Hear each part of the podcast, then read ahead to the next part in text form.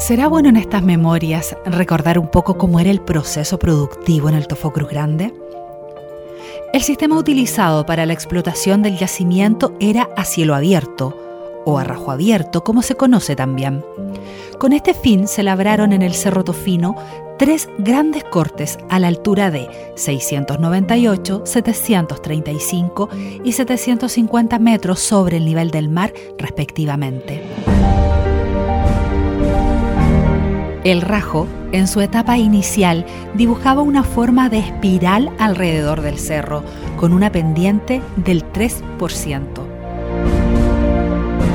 Los dos primeros cortes estaban ubicados en el Cerro Sur y el tercero pasaba al Cerro Norte y volvía por el costado oriente al Cerro Sur, constituyendo el nivel más importante de trabajo.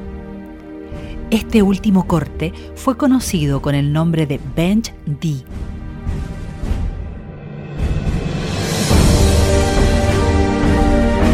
En la región donde todo comenzó, CMP y Mi Radio presentaron Memorias de Tierra Minera, una mirada a la minería regional, desde Domeico hasta hoy.